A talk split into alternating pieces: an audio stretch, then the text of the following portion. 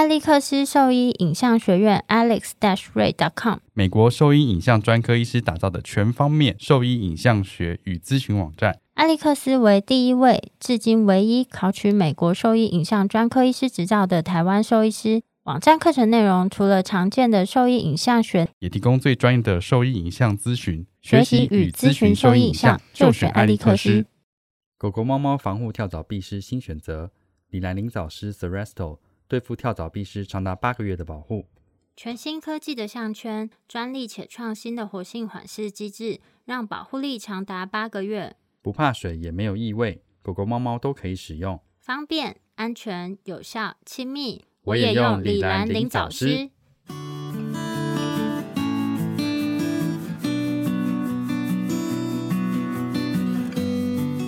现在收听的是 Wonder Vet Talk 超级好兽医的闲聊时间，我是兽医师林哲宇 Steven，我是兽医师肖慧珍，在这边我们会用轻松谈论的方式，带给大家一些简单而正确的小动物相关资讯，也会和大家分享一下兽医师日常发生的有趣事情。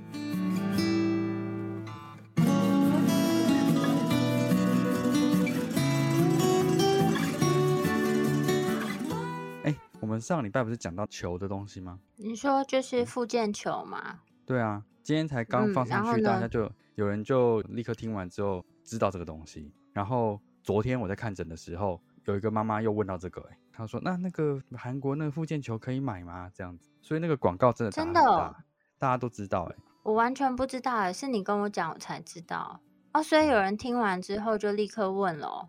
哎，不是，有人听完之后立刻把我们讲的东西整理出来，然后把重点画下来，在哪里？我们我刚刚就看到，就是他贴在自己的粉砖，然后 take 我们，然后把重点都整理下来，非常的认真哎。而且我才刚发布之后，可能才一两个小时，他就已经听完了，然后已经整理好了。我贴文都还没做，他就已经 他就已经对啊做好了。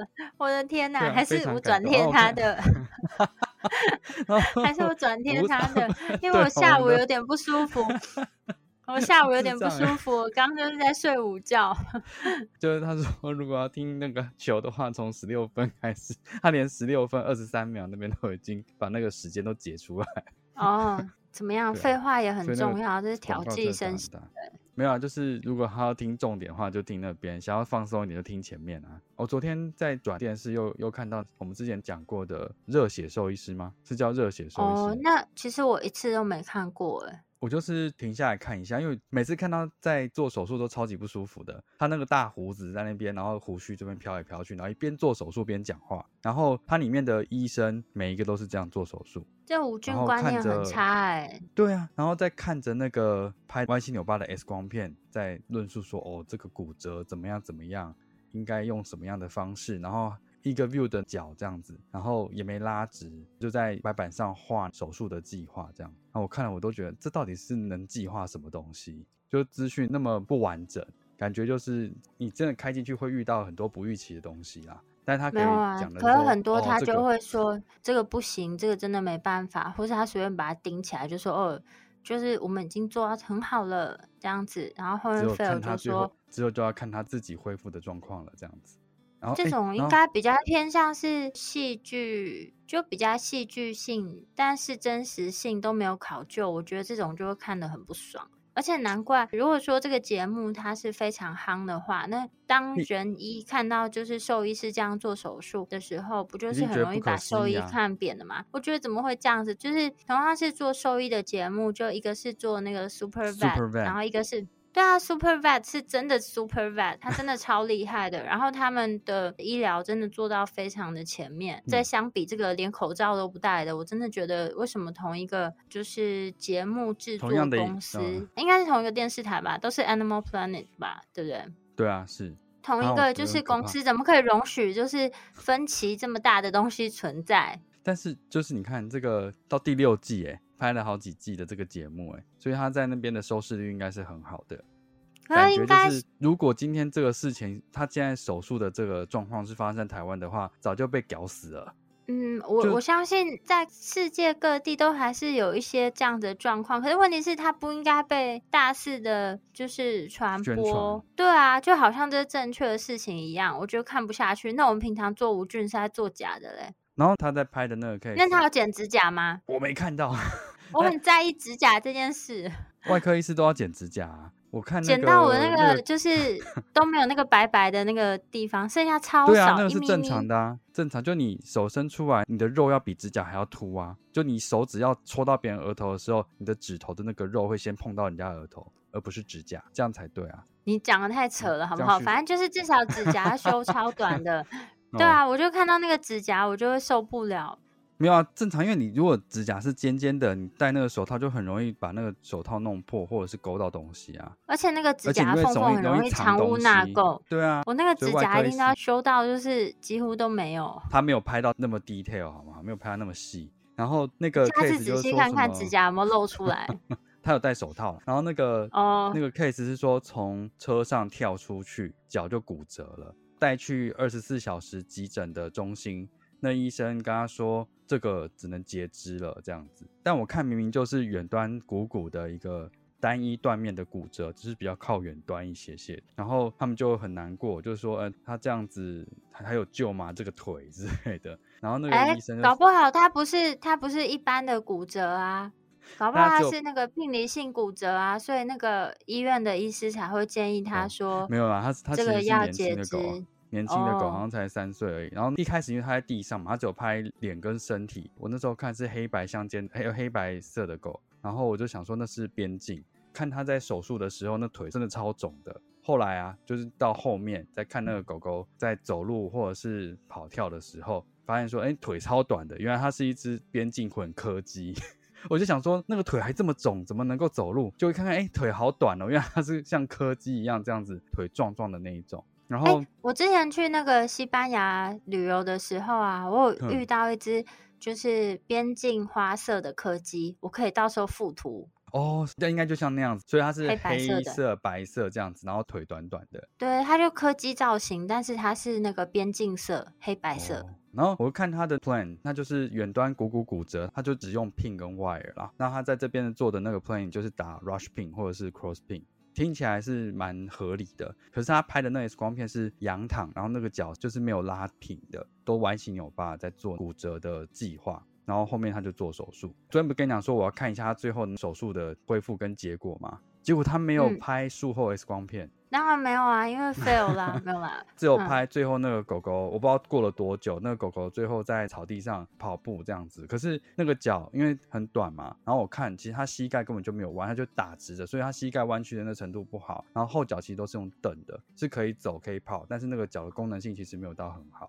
所以不太确定说，还是他是不是已经有那个 quadriceps contracture 啊？没有到那么严重，因为稍微可以玩，没有到那么严，对，没有到那么严重。可以玩，对对对，他但是他的，我现在就是你在编叙述的过程，我就在脑中跟模拟那个画面。对啊，他的脚奔跑的时候是可以蹬的，然后偶尔在走的时候可以看到那个膝盖稍微有一些弯，不然大部分时候它就比较像一个拐杖这样子在走，就是稍微比较僵硬一点。可是原则上他的大腿看起来肌肉量还是好的这样子，但是他没有术后 X 光片，所以我就看，嗯，可恶，浪费我那么多时间，我只想看他术后 X 光片他不能快转吗？没有啊，那个是那个我昨天是转到动物星球频道电视台电视在播的，所以我就想说看一下好了。中间还有一个肠道异物，他做肠道异物也是不戴口罩的，直接就是把好脏哦。就直接把肚子打开，全部捞出来，然后东西拿出来，然后再放回去，这样是一般般。对，但是骨科那个真的是不行，我觉得真的不行，就比较 old school 的做法，是这样说吗？这不是 old school，我觉得 它，我觉得是很久以前就有的一个概念啦。嗯，我觉得基本的口罩要戴吧，这应该没有什么好疑惑的。对，但他没有戴口罩，但他有。可是因为戴口罩就看不到他讲话的样子啊，那这样子这个就是好看的程度又下降，因为就还是要有一些人的表情嘛什么的。他可以后置再拍，就是例如说他坐在椅子上说：“哦，这个 case 我们那时候做了多大的努力，我们都耗尽了多少人力之类的，这样子去讲这个东西啊，还是这样太麻烦啦。他们就想要一次搞定，有那临场感。那讲一下远端股骨骨折，其实是我们通常在做骨折的评估的时候，一定会照正常的那只脚跟骨折的那只脚，还有一个位置会照两个面去看，这是比较标准的，你才有办法评估说，对啊，你才有办法评估说里面的这个骨头到底发生了什么事情，因为你单一一个面很多东西会被遮蔽掉。我觉得他是运气好啦。如果他今天那个骨折，其实你骨头是有裂纹，或者是里面其实是有些粉碎性的问题的话，他用这个手术方式绝对会是失败的啦。但他没有嗯拍术后 X 光片，其实我不知道他最后盯成什么样子就是了。哎，手术完之后有拍，但是他那个很远，我没有看得很清楚。但我看是打成很远是什么意思？他人近，然后那个他那个 X 光片是远远的这样放当背景，这样看一下。就是他手术完之后，医生会去看一下 X 光片嘛，然后那个镜头只有带到就医生去看 X 光片，然后镜头是主要 take 在医生身上，然后背后是那个 X 光片，它也是电子系统的，所以显示出来我看 pin 是有些弯弯的往上跑，所以应该是打成 rush pin 没有错。哦，我我现在其实都比较没有办法看一般的电视节目，因为我就有时候觉得很烦的时候，我下意识就会快转。你就觉得太慢，你就会开始划手机。嗯，不会，我就会直接快转到我要看的，然后这样就可以结束了。可不行啊！你如果看一般的电视节目，你是不能快转的、啊，通常我可能就会直接不看了，我就觉得很烦。真的没有耐心。对啊，现在比我觉得以前还不会、欸，我觉得现在比较容易这不是因为样子。现在的资讯很多，然后你可以选择的东西太多了，所以你现在才会有那种影片都要缩到多少时间内，然后你最重要的东西都要放在前面的部分，吸引把它看完。你可能最精华部分你要放在前面。然后，比如说他对这个很有兴趣的话，他就会在十秒之后继续看，把前面的叙述通通看完。可是我看书的时候不会，我看书我就喜欢从头看到尾，而且我不喜欢漏掉，我不喜欢跳来跳去看，我就是喜欢从第一面开始慢慢看到最后一面。你说从目录开始、哦，对啊，我会先看目录啊。其实目录是一个，就有点像帮你重点整理一样，你可以大概知道这本书大概会讲些什么。而且现在目录其实它不只是只有写这一章是干嘛，它还会写一两句短短的话，所以你大概就会知道说，哦，这整本书的概念大概是什么样子。然后，所以我去买书的时候，其实我都会先看目录。所以你会看作者的话这样子。作者的话不一定，呃，买书的时候不一定会看作者的话，但是我买回去的时候，我也是会从作者的话开始看。看。我是真的很少看书，每次看都是看重点式的，所以我看书跟看电视其实比较像，哦，就是我只我但是我看书 没有办法这样跳来跳去，我就是一定要慢慢慢慢这哦样看。然后比如说看一个新的知识内容好了，比如说前十字韧带，那我就会先从解剖开始看，然后再把手术步骤，然后一个个慢慢看，我就没办法直接跳某一个部分。哦，你说一步一步这样看，对，就算我每次重看，我可能要看好几次之后，我之后才会只挑我要看的地方看，不然我一定都哦要从头看。就像说你现在想要了解说前十字韧带的手术怎么做，那你现在去了解之前，你就会从头开始看，哎，前十字韧带在哪里，然后为什么会有这个疾病，然后后面才跳到治疗是什么，手术怎么做这样子。至少我会从解剖开始先重看，因为我觉得有时候哦就是很容易忘记一些事啊，然后我就会再从头看。我会看一下手术的重点，叙述完之后，觉得哪边不太熟，再跳回去看。他讲的这个解剖，我忘记它的位置在哪里，我可能就跳回解剖再看一下。那可能是我第二步，我就想要先地毯式的搜索完之后，再这样子返回去看。所以像我们那个好读书啊，我没有办法一段一段看，我都一定会，我每次都是从头到尾，就是一次先全部看完。我每次都是把我负责的地方好好的看完。你真的很 不知道，真的很会偷懒哎、我每次我我每次都是从头到尾把它一次看完，好读我也不书的意义就太喜欢分段分段看。好读书的意义就是我们帮人家把那个书看完之后表达出来，让他们比较容易吸收嘛。所以你前面已经录好了，我就听你录的就好啦，顺便看看它的效果怎么样。后面再你不用把我在那边把你偷懒的行为合理化。后面再把我的部分补上去，然后再全部重听一次。哎、我的工作量也是很大，好不好？其实这个礼拜的好读书有一小段我没有剪到，我后来又把它补回去了。我有重听，我重听好几遍，你有听吗？我没有办法重听太多次我自己讲的是不是东西，我听就是了很多遍，习惯不一样啊。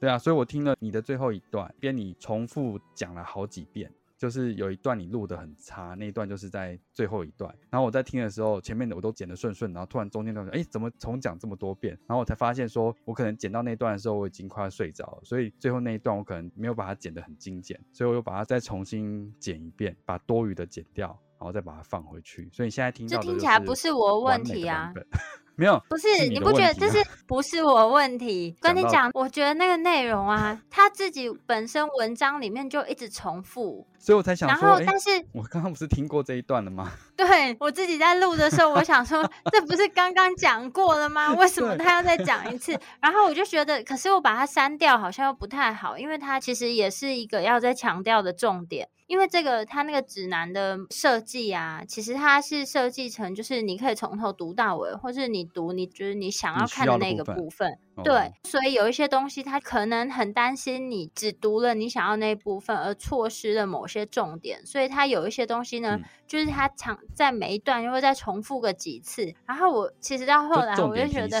天呐，天呐，真的好 就是因为痛这样子苦哦。就是这样子，我在想说，哎，这段我好像听过，因为它太近了，就是你讲那个重复的那段太近了，我才发现说你是真的重讲了，所以我才把它抓下来，重新再剪再放上去，我又剪掉了一分钟哎。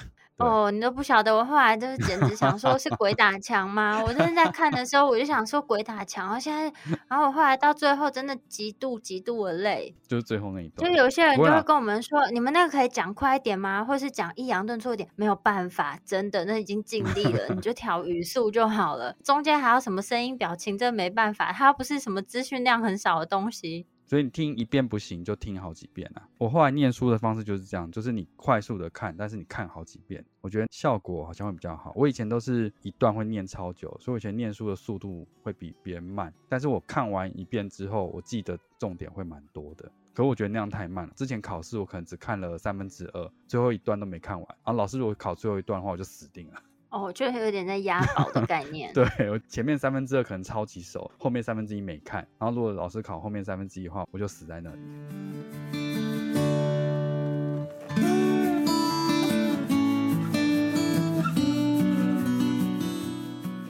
我是兽医师肖慧珍，你现在收听的是 Wonder Vet Talk 超级好兽医的闲聊时间，最专业的小动物知识 Podcast 频道。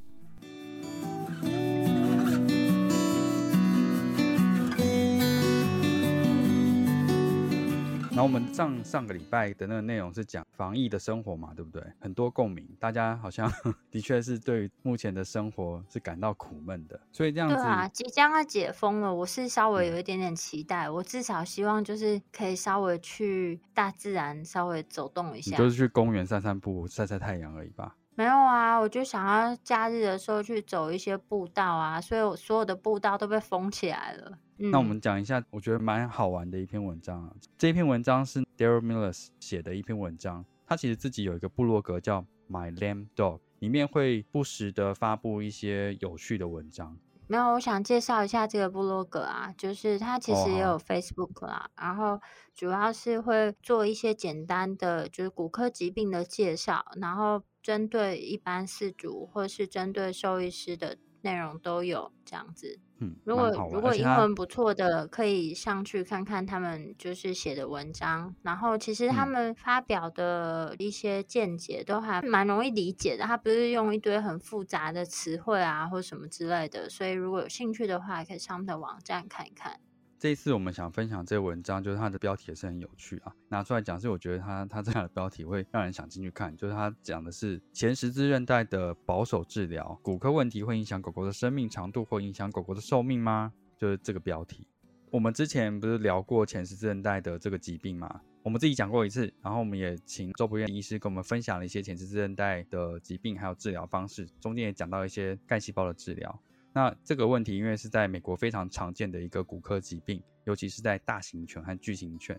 那在亚洲区，其实养小型犬的比例比较高。其实，在我们的诊所里面，有前十字韧带问题的小型犬的比例其实也是蛮高的，尤其很多时候是同时存在膝盖骨异位的这个问题，所以我们才会把前十字韧带疾病的部分拿出来做讨论。虽然说我们对这个疾病的研究、诊断和治疗其实是蛮多的。可是确切的因子，我们其实目前还是不太知道，只知道说有一些危险的因素，像是品种啊、生物力学、性别、体态评分。所谓体态评分，就是我们讲过那个肥胖、胖瘦的问题啦，大概是这样子。所以这边里面内容还要讨论到了一些简单，就是讲还有保守治疗跟非保守的治疗。里面的研究就是有一些狗狗，大概百分之二十的狗狗对于保守治疗比较有一些成效的，就是在经过保守治疗之后，可能在散步可以稍微使用它的肢体，然后慢慢的增加一些负重，让它恢复到可能几成的正常的生活或功能性这样子。就是不过它的这个保嗯守治疗并不是单一的保守治疗方式，其实它是合并多种的保守治疗方式。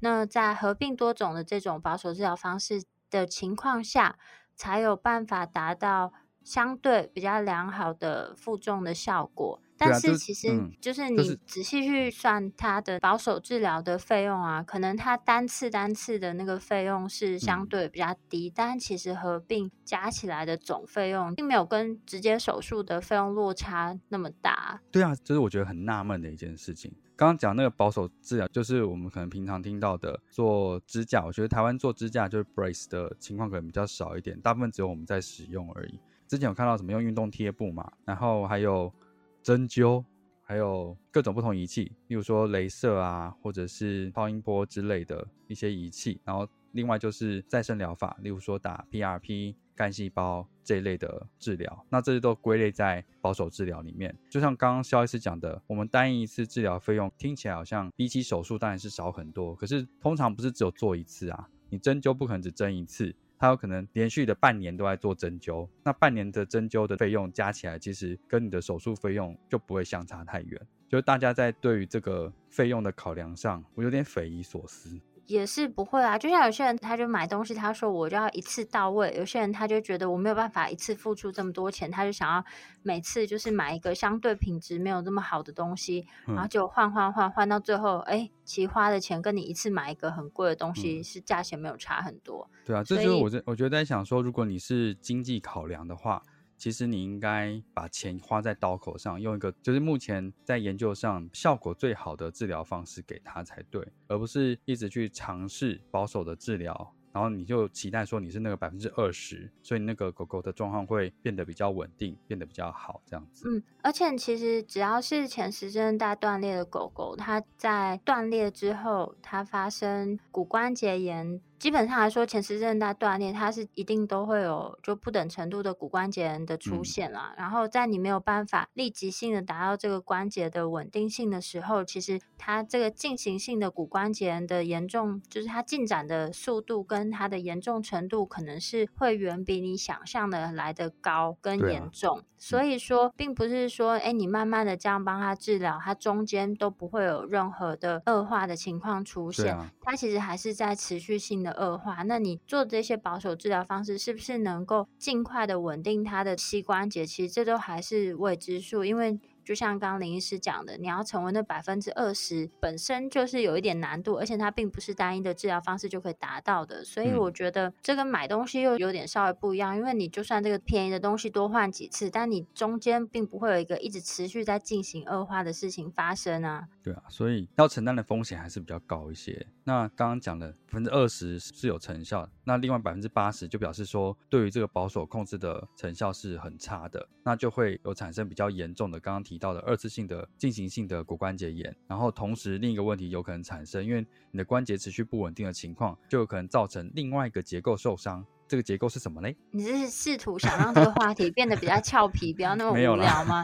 没有了，嗯，就是有可能会造成就是半月板的撕裂伤。嗯，半月板的话，简单的来讲呢，它就是位于大腿骨跟小腿骨之间的一个软骨样的结构。然后呢，它的目的就是你后肢关节在负重的时候，它是可以或是活动的时候，它是作为一个缓冲力量的结构。所以当你的磁振带撕裂之后呢，其实会把所有力量都压在这个半月板的位置上，所以相对来讲，这个半月板是很容易有一些破裂受损的情况。那如嗯果说这个半月板是有破裂受损的情况下呢，其实狗狗它会出现非常明显的疼痛不舒服，然后再来就是当你失去这个半月板的结构之后，其实因为它原本是等于是骨头跟骨头中间的一个衬垫啦，那当它出嗯现撕裂伤的时候，其实就必须把部分的半月板进行移除。那移除之后是整个。对，那你移除之后呢，就变成是骨头磨骨头的状态。其实它会产生的二次性关节炎，会相较于有半月板存在的时候来说，它会是更严重的。那其嗯实因为这些疼痛啊，或者不舒服，或是这些二次性关节炎的变化，它都不是一朝一夕里面就马上产生，它就是慢慢慢慢才会看到这样子的变化。所以我觉得有些家长他是没有办法立即性意识到这个狗狗它可能是有这样子的疼痛不舒服在的，就像嗯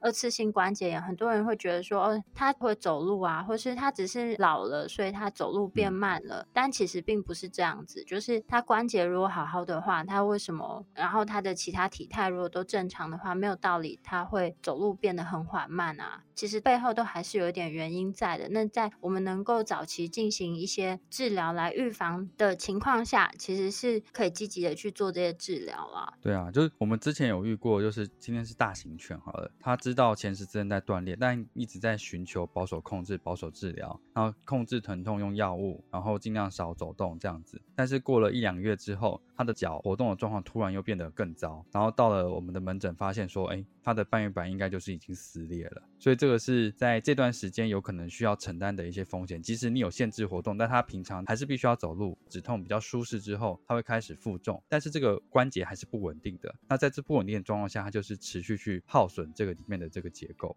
然后就是，比如说，假设他是右后脚出现十字韧带断裂，他相对就会把他力量放更多在他另外三只脚上面。那当然，如果说他另外三只脚本身就是有一些潜在性的问题，比如说膝盖骨异位啊，或是他前肢有肘关节的退化性关节，或是其他问题存在，那你再把力量更多的放到另外三只脚上，其实都会加速这些疾病的进展。想把它用一些大家比较能够理解的方式讲出来，但是又会变得重复性的字眼好多，也不晓得这样讲大家到底听不听得懂？可以吧？就是尽可能的，就是不要全部都用专有名词，然后希望用这样的方式大家能够稍微理解。到时候我们会在这一集播放的时候，在脸书的贴文会附上膝关节的解剖构造图，那会指出它们相对大概的位置。其实我们之前都有贴过啦，我们贴的都是那个简易图而已。然后，但我觉得简易图其实大家就可以帮助你了解为什么一个东西受伤会导致另一个东西也出现问题，然后最后造成整个关节的退化性关节。我觉得稍微了解一下这些解剖构造，你会对这个疾病有更深一点的认识。那当你的狗狗或是是家里的呃猫咪比较少，但如果说当家里的狗狗有这样的问题的时候，就可以比较早意识到说，我可以尽早去做一些事情，然后预防这些后续不可逆的退化性关节的变化。当然，有时候可能就想比较简单，但其实这是一个蛮复杂的一个疾病，所以这边就提到前十字韧带疾病的保守治疗到底会不会影响寿命？然后这边他分享的就是一个。有趣的研究啦，是一个挪威和瑞典的研究结果。我稍微叙述一下这个研究的内容。就他们找了三百三十三只的狗狗治疗组，那它的治疗就包括了保守治疗、囊外固定的治疗以及截骨手术的治疗，就是我们大狗比较常用的 TPO 手术或者是 TTA 手术。哇，这很难呢。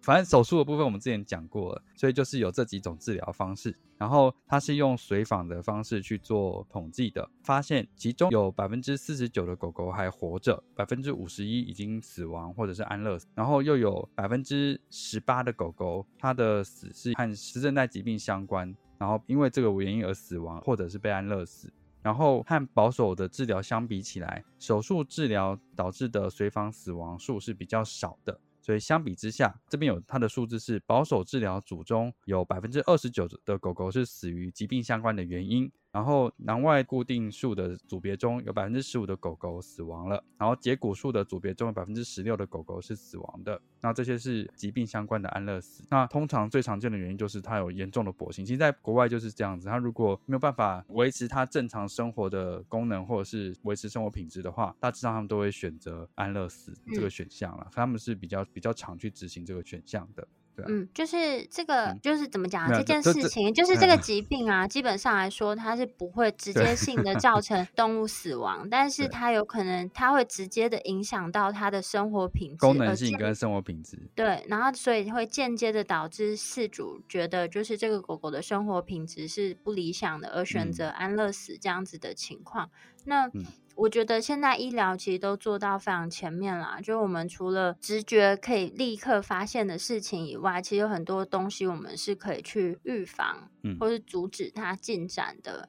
对啊，所以这个研究虽然说它有数字告诉我们说，保守治疗组的狗狗死亡率相对是比较高一些的，没有做手术的话，但是它有很多很多因子是没有被考虑进去的。例如说，像狗狗的体重、狗狗的体型大小，其实也都会影响着这些决定。今天一只吉娃娃如果走的没有很好，其实它照顾上不会太困难的话，原则上是就把它拎在袋子就好了。对啊，可能不太会就是这样子让它安乐死，因为我觉得它生活品质也不会差去哪。我问你一件事，这样我声音都有被录到吗？有啊。所以就还有很多很多因子需要考量进去。当然说这篇的那个研究里面，可能它的考虑的因子其实是相对比较少一点，只是说有一个比较有趣的结论了。就我觉得，其实就从人的观点来讲，就是如果说你能够好好的走来走去，然后比如说可以自行的去完成一些日常生活的事情，那你的生活品质相对也都会比较理想。那所以在做这个治疗的时候，其实是要着重在他们的生活品质这一点上面去做考虑跟考量。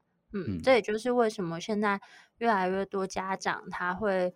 带动物去做就是复健治疗，因为目的都是让他们的生活品质能够更好，嗯，而不是单单的只要能够走或是能够移动而已。对啊，所以就这个文章有趣的事情是，这个骨科问题它是会导致狗狗比较早死这件事情，但是其实还有很多因子没有被考量进去。但从这边我们可以知道说，前十字韧带这个问题，它其实不是当下你选择治疗就结束了，这个疾病其实是要看一个长期的结果的。最后，他是强烈建议说，像这样子，如果前十字韧带断裂问题的狗狗啊。它必须要接受终身的一些医疗管理，去减轻它的跛行疼痛或者是活动障碍。这跟我们在治疗骨关节炎的概念其实是很像的，因为这个问题其实就有点像骨科的慢性疾病一样，它其实在后续的时间会产生一些变化。如果你没有养成良好的一些生活习惯，让它的进展是延缓的，或者是你没有持续监控它的话，到发现有问题的时间其实都是比较晚的。那可以做的事情就相对比较少，因为很多时候这个问题是不可逆的。我觉得这篇文章啊，我自己看来，它其实就是用一个大家更可以理解的方式，然后用这个研究结果来凸显，就是治疗前十字韧带断裂这件事情，或是控制管理这个前十字韧带断裂疾病的重要性啊，就是用。跟安乐死决定这个非常重大的决定，来唤起大家对这个疾病的重视，我感觉是这样子。也是，我觉得很多时候，因为你你你如果只讲说，哎，就是他会痛啊，他会走的比较不好啊，大部分人都会觉得说还好吧，我就看他还是会走来走去啊，他要吃东西的时候还是会跑过来啊，什么之类的。嗯，但是如果说到一个跟生死相关的议题上面，大家好像会更了解为什么我们需要去重视它，这样。嗯嗯，哎，的确是这样子。没有，因为我觉得很多时候大家就觉得说，哎，这是一个骨科问题，疾病治疗完之后，就是应该手术完之后它就会好，后面它就正常了，所以他可能就会觉得说，经过 maybe 一两个礼拜或者是一两个月的治疗，它后面就没事了，可能会有这样的期望。我觉得以前在针对像这样子的骨科疾病的时候，没有办法跟续主讨论到这么完整，可能就只有前面说，哎，他今天被诊断为什么，后面治疗方式是什么，然后暂时他手术之后恢复期是什么样，然后后面就没有了。所以他们的期望可能会跟我们的认知会有差异性嗯，他们想的就是短期的目标跟结果结束就没了，但我们看的是一个长远的控制跟管理。对啊，不过我觉得现在有一些改善。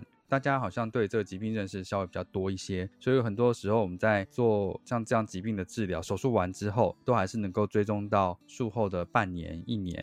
它的那个狗狗的走路的情况，然后后面可能在定期检查的时候，都会在针对这个部分去做一些触诊或者是影像学的检查，去追踪它整体的功能性状况。那我觉得现在是都比较能够做得到这些事情。嗯，可是我觉得以前在爱屋的饲主他们都蛮能接受的啊，就是呃，在因为他其实哦，因为他们就是回来做健检嘛，几乎我们有手术的病患很多都是回来做定期健检。那其实，在定期健检的过程中，我们就是也会去追踪一下他们有手术过的关节的 X 光片，然后也会跟他们讨论了一下，就是日常生活管理、体态管理有什么需要注意的地方，然后关心一下他们最近的生活活动的情形怎么样。对啊，可我说这是我们近期近十年啦。因为感觉就以前很多那种可能最近我们看有些 case，他就说，哎，他可能在狗狗六七个月大的时候做了手术，那后面都没有再追踪了，然后再回来咨询的时候，都已经狗狗十岁了，但中间就是都没有针对这个部分去做检查。其实这个跟那个啊，就是髋关节发育不良，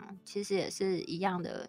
对啊，就是骨科问题概念啦，就是它其实就是要长期追踪管理的，然后定期的去调整。就是他的生活才有办法达到比较好的疾病控制。我是说，像我们这样在建议追踪的时候，现在他们接受度是比较高的，然后比较能够在时间内回来，针对这部分再去做检测。因为有的时候我们是希望它回来，但它可能也会有些主人的概念是，它狗狗能一样就是能吃能跑能跳，它觉得没有什么不舒服，它就不回来了。但现在会到这个骨科诊所或者复健科诊所的主人，他们是针对这部分配合度其实是蛮高的。好啦，那就今天主要是分享这个文章嘛。对，所以它其实然后我现在脸颊很痛，你就是划破是不是？哎，为什么划破跟脸颊有什么关系？就是它就是比较靠脸颊侧，然后比较靠就是后侧，所以当我脸颊为什么你脸颊会痛？因为我就吃了一个粤式料理啊，里面有一道菜，它就叫什么麋鹿小鸡。我刚刚查了那个麋鹿小鸡，看起来真的蛮好吃的样子。对啊，是不是会想点？可是它那个外层就是它是一个炸鸡。然后外面是裹锅巴还是什么之类的，理论上它应该是炸的脆脆的，但是它就是炸的超级硬。然后我当下在吃的时候，其实我就觉得咬它就有一点咬碎它吃进去，你不是一个欢愉，就是不是一个很开心的进食的。还是你咬太大口了？你应该把它稍微再弄碎一点。我咬很小口，然后重点是，反正它就一个角就刮破我的脸颊，就是我当下是觉得里面里面哦，然后我就是。口腔内的夹面的地方，对，然后反正我就是当下是觉得有一点痛，然后我就想说应该还好吧，我就没有管它，就没想到过两天整个脸都肿起来。然后我昨天去上班的时候，他们说为什么我讲话声音跟鸟在叫一样，就很小声。我说因为我脸很痛，我脸都肿起来。对啊，就是它就比较接近后侧的地方，然后搞得我现在真的讲话又很不舒服，吃东西就是也这是要去看牙医吗？我不知道到底是要牙医还是耳鼻喉科，可能是要挂牙医吧。对啊，耳鼻喉科哪是看这个？可以去看牙医，是说我嘴巴里面口腔有破这样子。然后是吃那个炸物被他弄破的，我觉得好丢脸哦。哦，反正就是，我之前去吃过王品旗下的那个餐厅叫木月啊，我就是买木月的啊。哦，真的吗？可是里面看起来很好吃哎。哦，千万不要点这个麋鹿小鸡，我觉得不行哦。真的，那它有炸过，它外面是有炸过。反正我觉得这个，我当下就是超生气的。对，烤鸡，然后再包那个。我就是去外带沐月回家吃啊。哦，很不错哎，我觉得好像可以。你下次点看看，看看你吃完的体验会不会肿起来，是不是？对啊，我脸就肿起来了，我的妈呀！反正我现在脸就是有点痛，所以我 就是这几天讲话就很小声，又有点大舌头，因为我就是避免。不会，你刚刚讲的很清楚，我觉得可以。是吗？我自己听讲话是有点含糊。好，看起来蛮好吃的，我觉得还不错。是不是看的会想点吧？真的很特别。你看到会不会点这一道？会。但他有帮你剪开吗？没有啊，他给你一只很完整的啊，就很像那个什么叫花鸡，只是它外面是用糯米把它包起来。我不想那很硬，根本就不是糯米。他是他是说用糯米裹起来，然后再拿去炸。真低硬，千万不要点。好。我觉得还是可以点来看看。我真的好心烦，害我一直喝那个冰冰的水。不会，你嘴破应该是几天，可能三五天就好了吧？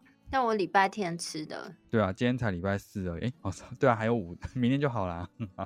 根本就没有，就我原本想说应该还好，然后直直到我的脸肿起来之后呢，我就想说那不行，我得吃一点消炎药，这样。所以吃消炎药就好了。没有，我就去药局想要买个普拿疼，就他就跟我说，现在普拿疼全部都缺货，可能是大家都打疫苗，是不是？